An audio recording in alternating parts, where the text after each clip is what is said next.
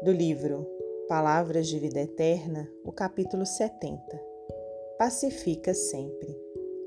Bem-aventurados os pacificadores, porque serão chamados filhos de Deus. Jesus, Mateus 5:9. Por muitas sejam as dores que te aflinjam a alma, acerena-te na oração e pacifica os quadros da própria luta. Se alguém te fere, pacifica desculpando. Se alguém te calunia, pacifica servindo. Se alguém te menospreza, pacifica entendendo. Se alguém te irrita, pacifica silenciando. O perdão e o trabalho, a compreensão e a humildade são as vozes inarticuladas de tua própria defesa. Golpes e golpes são feridas e mais feridas. Violência com violência somam loucura.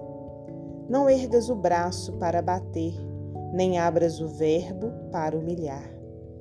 Diante de toda perturbação, cala e espera, ajudando sempre.